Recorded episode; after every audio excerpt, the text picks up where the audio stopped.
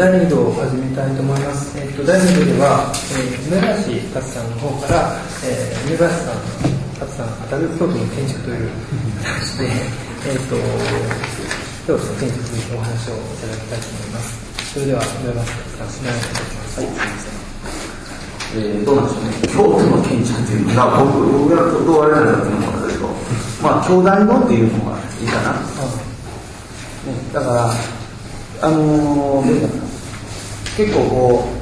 う、あのー、こうやってみんな兄弟なんか書くようになってすごくそのっていうのかなコルムベースのその、う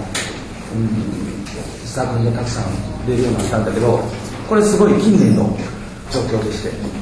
えー、まあそれはもう竹山さんが来られてから以降っていうか、まあ、竹山さんが来られてますます加速したというような状況で、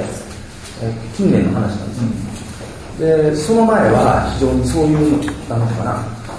どっちかというとなんかこう設計するっていうかデザインするのにちょっとなんかこうどういったのな。んかこう軽い軽蔑があるような興奮で。なんかそうデザインするとそんなデザインなんかしやがってみたいな感じがやっぱりこうあって、ね、全然だいぶ変わったっていうのは兄弟すごく近年のことなんですね僕もあの僕えー、っとね、高松さんが非常勤で一番最初に兄弟来られた時に僕にもなんか呼ばれて来たことはもうそれ何年前かな？15年10年前ですちょっとあ15年ぐらい前かな。その時はもうなんかひどいもんでなんかこう設計の演習とか見るとあのなんていうかなそんな着色もしてないような、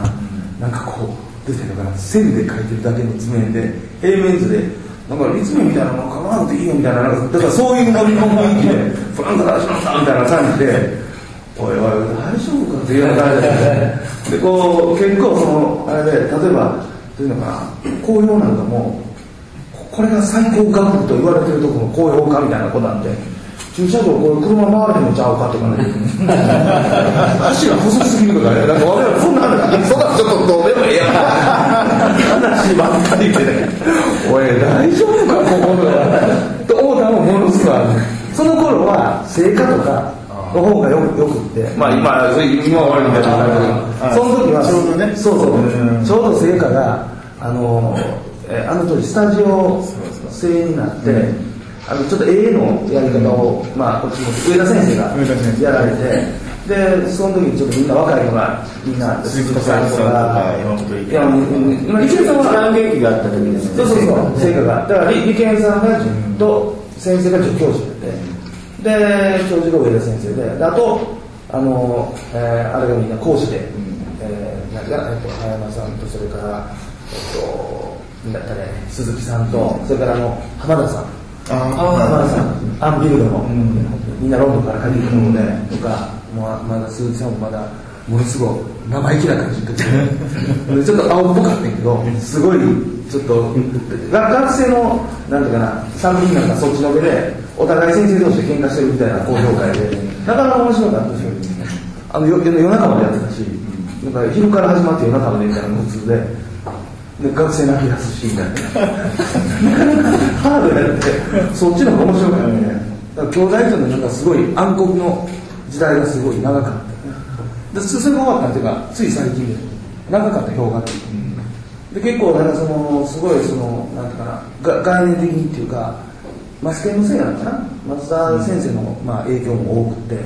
実存。とはとかみたいな話ばっかりで 形に行き着かへんみたいな。すごいそういう時代がなんか。だからそそういう感じでね。であのまあ、高山さんが来てからっていうとだからその東大から言うとあの彼、えっと、河合君とか、うん、それから馬場さん馬場君とか、あの建築少年の一応、ね、あのちょっとふざけた名前の今建築いやいや建築親父になってますけどもう名前は解消してる各個人が別々になってるんだけど。だけど彼らが彼らがえっとあれねあのえっと竹山県の一番初期の卒業生なのかな。河合君がそうやな河合君とそれからあとあれだったね、えー、っと、あの、馬場ちゃんはね、えっと、あのあいつあのぞえっ、とえー、高専にいる、えー、岸さんとこの。あ、えー中村中村君中村君とか。あの辺りが、まあ、一期生かな、でまあそのそれまであんまり建築家っていうか、まあ、デデザインと衣装の系の建築家輩輩出するっていうようなことは全くなくって。だから高松さん以降全然ないっていうか高松さんもポソッと出てたぐらいなんでその前は黒川さんなのかな。黒川君までも東大だから最後は。そうそうだからほとんど建築家出てない、そういう、まあ、長い暗黒時代がありました。というような感じかな。そんなん言うとまた怒られるんだけど。だからねだからそういうところでだいぶ変わったっていうのが現状ですね。というとこ学生の皆さんその頃のこととかって話は聞いたりするんですか？そうですね。最近になってそのカズさんであるとか河合さんであるとかその辺りの方がこう非常勤としてまあいらっしゃるようになってで、まあ、その方たちからその当時のこう状況についてこう話を聞く機会があったりとかで、まあ、それ以外では本当に全くそういう暗黒時代があったっていうこと自体は全然知りませんでした。僕たちは。そんなんで怒られるんだよほんまにね。まあまあ、でもね、結構、あの今、今でこそね、日本全国の大学に結構、まあ、若手の建築家も割と早い段階でこう教職を得るようになったって言ったけど、まあ、このまあ 10, 10年、15年ぐらいの話ですよね、昔なんかく結構大学の建築教育は、まあ、そそんなもんってあれだけど、東北大だって、まあ、今でこそね、あの安倍さんがすごいこうシステムをっていうかあの制度改革をしたけど、安倍さんが東北大いた頃、あの東北大の学生だった頃は、あのまあ、去年構造で持ってた学校なんでデザイン系がないと安倍さん歴史系なんですよね。あそうなんですか？そうなんですよ。だから、デザインやりたい人は、デザイン系以降にもデザイン系ないから、安倍さんは歴史系だったりとか、っていうような、そんな、東北大も、まあそういう意味では、そういう、あの全然デザインじゃないのが、まあ安倍さんが一人出て、だいぶ変わったみたいなところがあるし、まあまあでもね、今でも大阪大とか名古屋大の人がいたら、問題発言かもしれないけど、あんまり。いや、名古屋大とか、大阪大とか、そういう、まあ、最高学府も、もうダメですよね。まあ長い以上という意味はすごい長い氷河期を。で、まあ、なかなか、まあ、でも一人ね、はい一人二人入ると、状況は大きく変わる、変わりますけどね。まあね、東大、東大もなんていうかな、だからちょっと権威主義的なのがまだ残っててね、あの僕なんか、僕、大阪芸大っていう、ねまあ、ろくでもないとこ出て、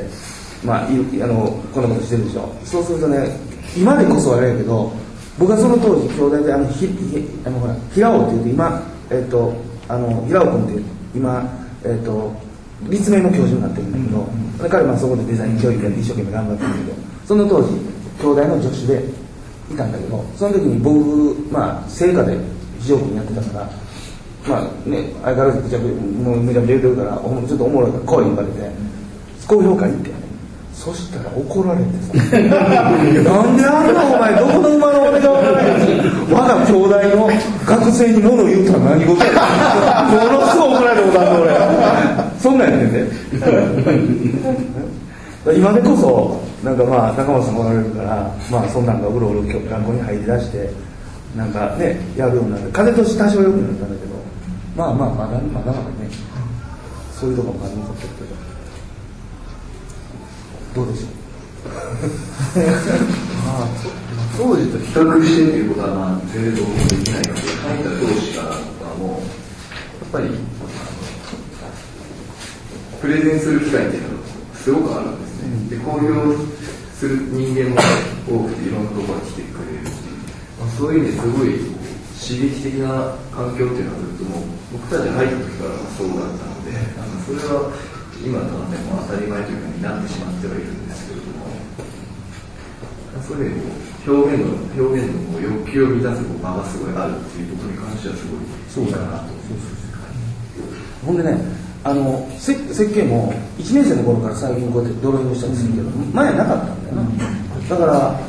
今2回戦ももう演習こうやってやってるんでだから早いうちからこうもうこういうのやるしまあ結局どういうのかな。他の大学とかさ結局設計士にまま専門に入ってくる場合も多いでしょ。東大今でもそうなんですよ。東大今でもなんか1回生2回生で演出なんかしないでしょ。まあだからまず建築新婦で分かれる前の最初の1年半はまず専門教育がないよね。そうですよね。だからある意味こう学部生で、まあ、1回生から絵描き始めてるんでだからある程度レベルが高くなるのはそのせいだと思うんですだからそういうのはすごく変わったよなちなみにあ、まあ、さっき言えばよかったんですけどあの今2年生の課題で伊藤豊さんとか総務さんとか読むんですよね、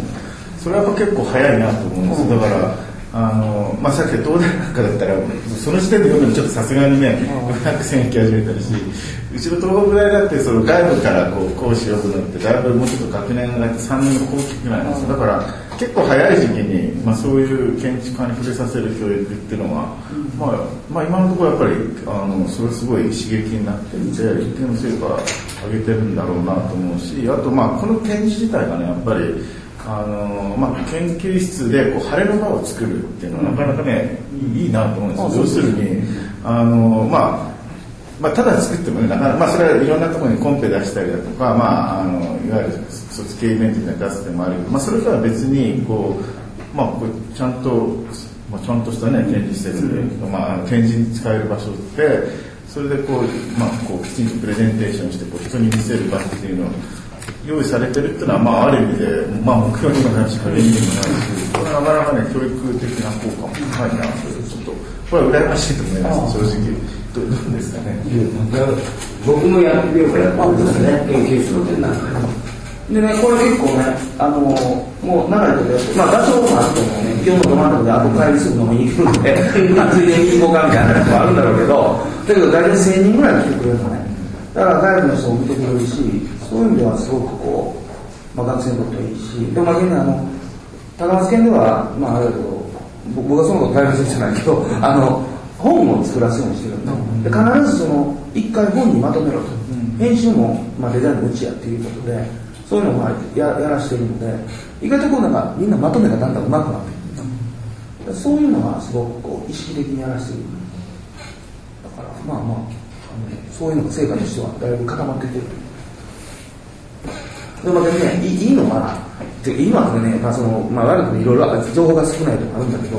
京都がいいのはね、ほらみんなもう来たら帰れないでしょ。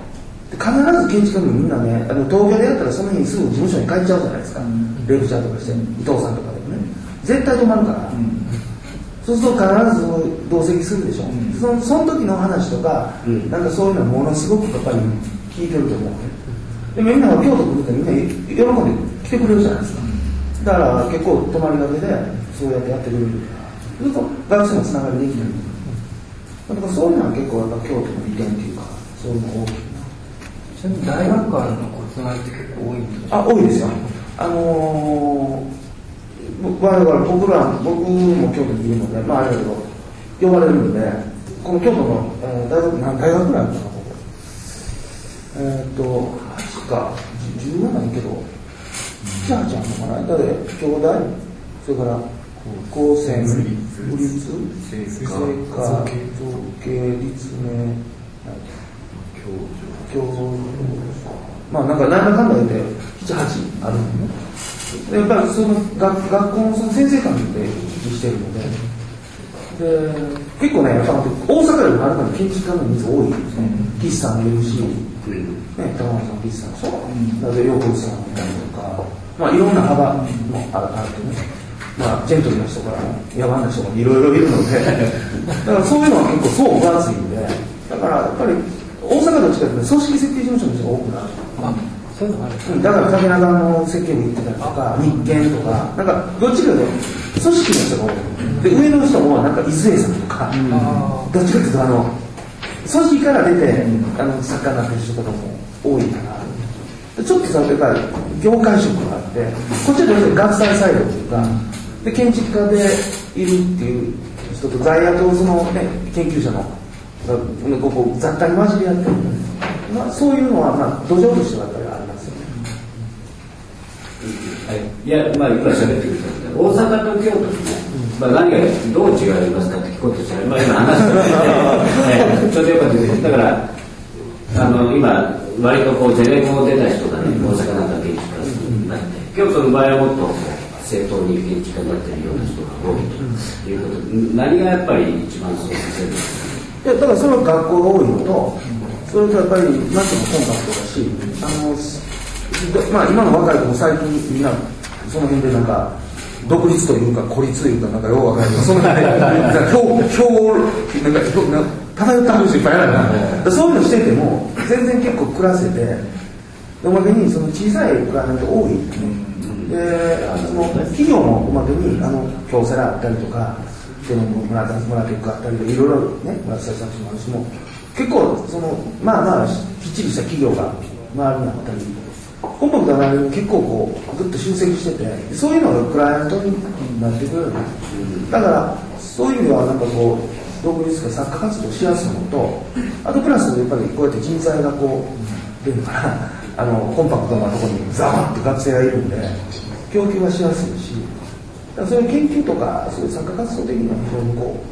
ういいベースなんじゃないかな。あとはインフラも安いしね僕らこの辺に見てて学生じゃまあ、まあ今バブルじゃなくなったけど500円にできたら誰か見てお怒ってくれたしね。飲み食い困ったことないよ ね。すごいそういうところがいいとこえー、とあのですね、ちょっと,、えー、と今日ですね、えー映像が使えるということで、えー学生の皆さんにそれぞれ自分の作品をですね、えーすごい簡単にプレゼンテーションしていただいてでちょっとそれに関してまたあの我々の方からコメントということをやってみたいと思います。で、えーとパワーポイントの準備ができたようですので、えー、とじゃあえー4人それぞれ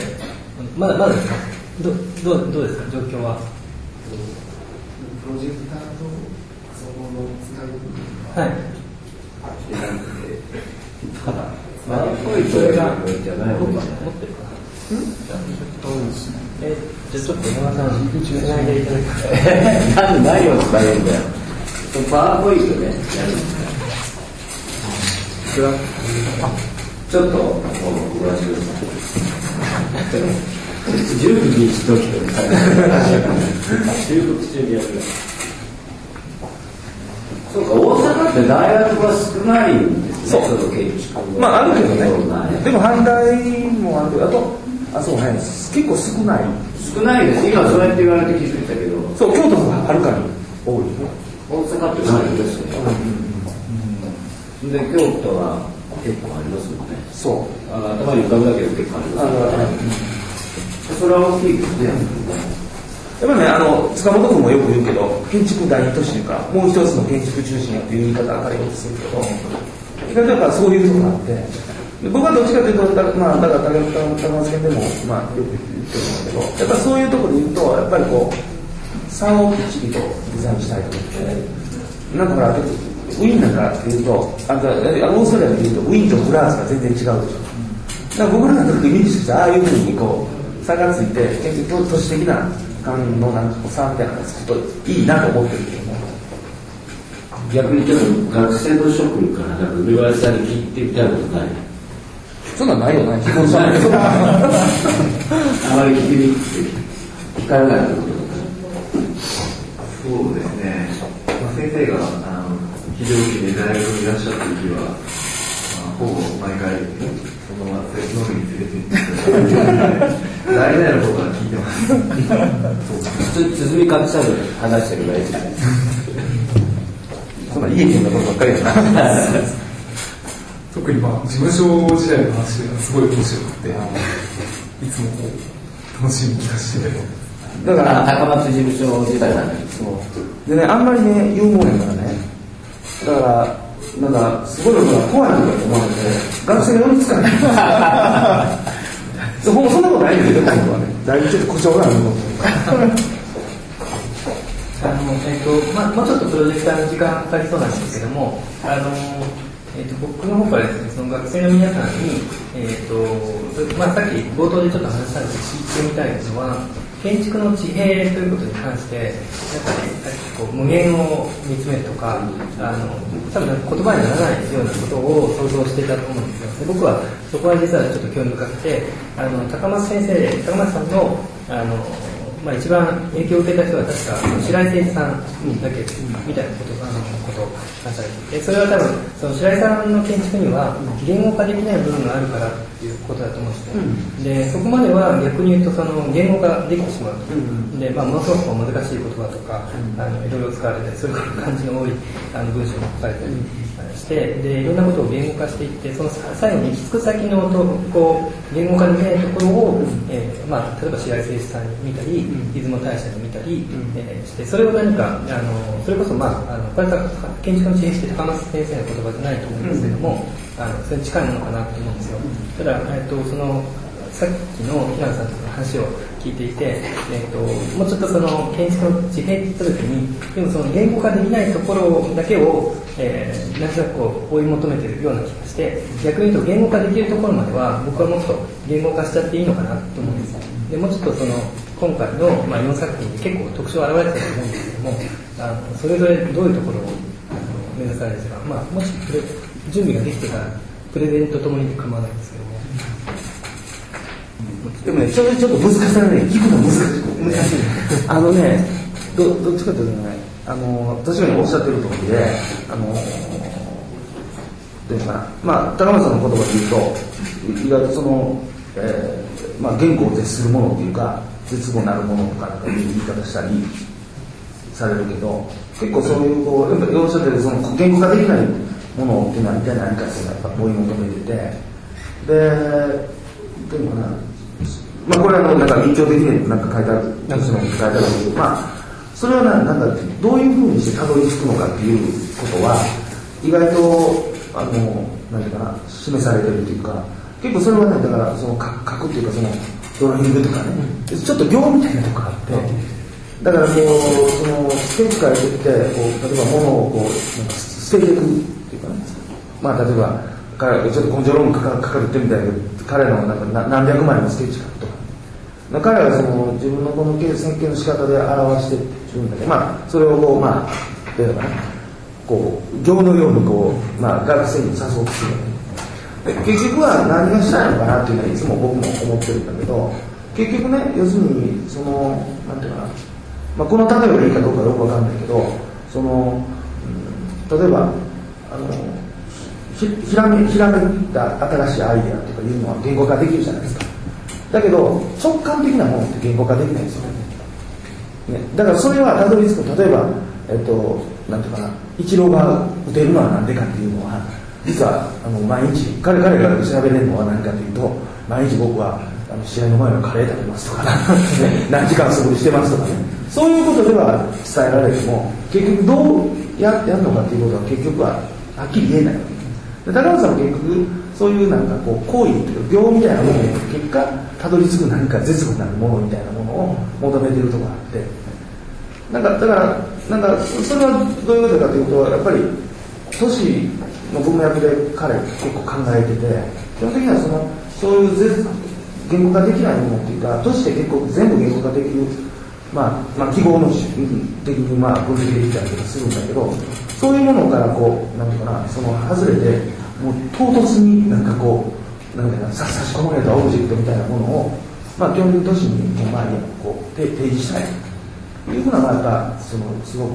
あるんだろうなだからその今大学の教育の実践の中で、まあ、彼らがそれに影響されて出てくるものって結局そういう異物として都市にあるようなものばっかりになってくるじゃないまあそういうことなんだろうじゃないかなと僕は思ってる。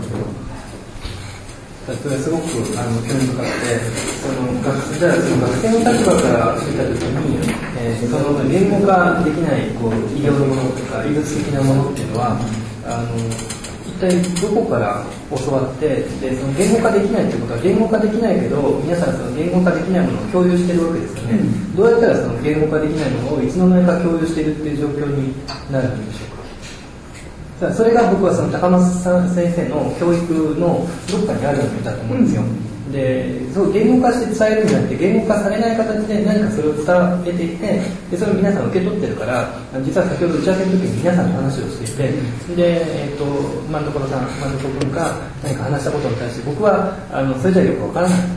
と思ったらその残りの3人が納得していて あれ？と思って実際やっぱりあの言葉で通じる以外のもので通じ合ってるんだと思うんですけどでも今日僕は、えーと、もうちょっとそれをね、えー、言葉でじゃああの僕ら入っていけませんよって言われるとそうかってなっちゃうんですけどもうちょっとあの何を一体こう秘境的なところで勉強してきてるのかっていうのを聞きたいなそうですね。答えになるかどうかは分からないですけれども結構そのまあ、高松研究室に入ると、まあ、設計だけではなくて、まあ、日々のその日常生活にまでこう影響が及ぶんですね。まあ、例えば、まあ、高松県では、えーとまあ、年に4、5回ほど、まあ、パーティーがありますけれども、まあ、結構やっぱ変わっていて、全員スーツで、黒ずくんで参加。で、まあ、基本的にはイタリアンのみ。で、なるべく立食がいい。そういったなんかこう暗黙のルールとかそういったのもで日々もな、まあ、日々のその、まあ、TA とか、まあ、設計演習の、まあ、授業の前とかもそうなんですけれどもなんかこうやっぱり先生が来る前はしっかりとこう先生の使う色鉛筆を削ってこうトレーシングペーパーをこうしっかりと並べてこう先生を受け入れる体制を作る。なんかそういったこう本当日常の所作からこうどんどん統制されていく感じなんですね。なんかある意味そのまあ本当にこう一日何回かこうメッカに向かって礼拝すると同じような そういった何かこうまあある意味、まあ、宗教的なルーティーンですかねに近いものがまああってそれが何かそのやっぱりこう僕らがこう無意識のうちにお互いのこう思考を共有できるものにつながっているのではないかなとも思います。だからそれが怖いんだけど周りから見てると思うんですだからまあまさに宗教っていうか言語化できないので神ってことですよね。何かこう神なるものを建築に追い求めてるってことじゃないですか、と。かね僕は解釈するんですけど、まあ、そういうのをこう何とかしても具体的にこう説明言葉に落としていこうとするすると、まあ、もしかするとまあ具体的なその作品をまあ練習をして、まあ、その作品についてあの何らかの具体的な言葉を書き下していくことによって、まあ、分かるかなというところもあるかなとは思います。僕は、まあ、僕も個人的な見解でしか申し上げられないんですけど、まあ、うちの高松研究室のいいメンバーっていうのは、やっぱりそれぞれ、なんかそれぞれ違うことを考えてるというのは違うことを考えてたり、目指すことが違うんですあ目指すことというか、やりたいことだったりとか、実現させるそういうものは違ってたりするし、まあ、あの人員というあるんですけど何かこうやはり地平じゃないですけど向いてる方向は一緒なんですよねなんかそういうところとかはありますので僕に関して言えば卒業するって説明する時にもちょっと出てくるかもしれないですけどなんかその、先ほど言われるような言葉にできないできないものっていうのは、僕はなんか存在のあり方的な、そういうものじゃないかっていうふうに、まあ、先生とかのプレスキスを交わす中で思っていて、まあ、ご存知の方もいらっしゃると思うんですが、まあ、存在っていうのはまだ証明されてないじゃないですか。なんで僕が僕なのかとか、なんでここに物があるっていうのは、人間が生まれて以来ずっと考えてるけれども、証明されてない、言語化されてないもの、それがなんか法があるんじゃないかなと僕は思ってそうですね、すごく難しいんですけれども、えー、ちょっと変わってしまうんですけど、まだ後で説明、自分の作品の時に。時間もあれなんで、最後、千葉さんからなんか、上林さん、なんたいあの前期にあの TA をさせていただいて、岩井さんがどういう姿勢で臨んでられるのかっていうのをすごく横であの見せていただくことができたので、いろいろ教えていただいて。あのまああのね言語でなるならないという話もあるんですが、あの割とまあこう勝手にそういうところみたいな印象なんですけども、あのえーまあ、高松県かなあの、まあ、結構建築家にななりたいなるぞみたいなこう決意が強い感じなあの割と他のまあ、あの建築の大学のデザイン研とかに比べて強い感じがなんとなくしています、それはまあなんかその人となりというかね。あの、まあ、感染するというか、まあ、触れてちょっとそういうのが強いという印象を外から受けるんですけどもその、まあ、実際のところ例えば、まあ、高松県はもう10年なんだ。十十何十年かな、で卒業生もやっぱり圧倒的に、まあ、設計事務所とかアトリエ設計に進んだ人が多いのかあのやっぱなんかそれと関係なく あの普通に企業に就職する人もそれなりにいるのかっていうなんかそのじゃあ進路がどうなってるかちょっと知りたいなと思ったんですけど、まあ O- OB の動向で、組織行ってるやつ多いんちゃうか？そうですね、あのまあ、建築家志向が強いと言いましても、まあ、実際には、まあ、組織全然こに行かれる方が多いですね、まあ、日建設計、竹中、まあ、等々ですね。まあ、ただ、その一方で、やはりその事務所、まあ、個人事務所、まあ、自分で事務所を起こしたりとか、そういった方もまあいらっしゃって、例えば、まあ、今年だと、まあ、SE レビューに入られた畑さんですか、畑智弘さんは、まあ、高松事務所に入られて、その後、まあ、10これさ一年高松以上あはい、そうです。で、その後独立されたりっていう形で、まあ、そういった方もまあ多数いらっしゃいます。ただやっぱりその、そう、なんていうんですかね、おそらく竹山研究室との比較で、まあ、そういった、まあ、指摘をされたのかもしれませんけれども、まあ、その竹山研究室はその高松研究室に比べて相当長くてですね、で、まあ、高松研はまあ今で12年なので、まあ、僕はそのこれからその、まあ、徐々にそういった、まあ、高松県出身で、まあ、建築家として出てくる人が、まあ、出てくるのかなと思ってます。ありがとうございます。しましたら、えっと、まあ、これで、えー、梅川さんのお話から、かなり、えー、高松県の、えー、まあ、あの、目指すところみたいな少しずつ明らかになってきたんじゃないかなと思いますが、えー、一旦これで第2部に戻しまして、えっと、第3部の前に、えー、あの、皆さんからプレゼンテーションを、えー、していただければと思います。じゃあ、これで、えっと、一旦、えー、第2部終わりたいと思います。どうもありがとうございました。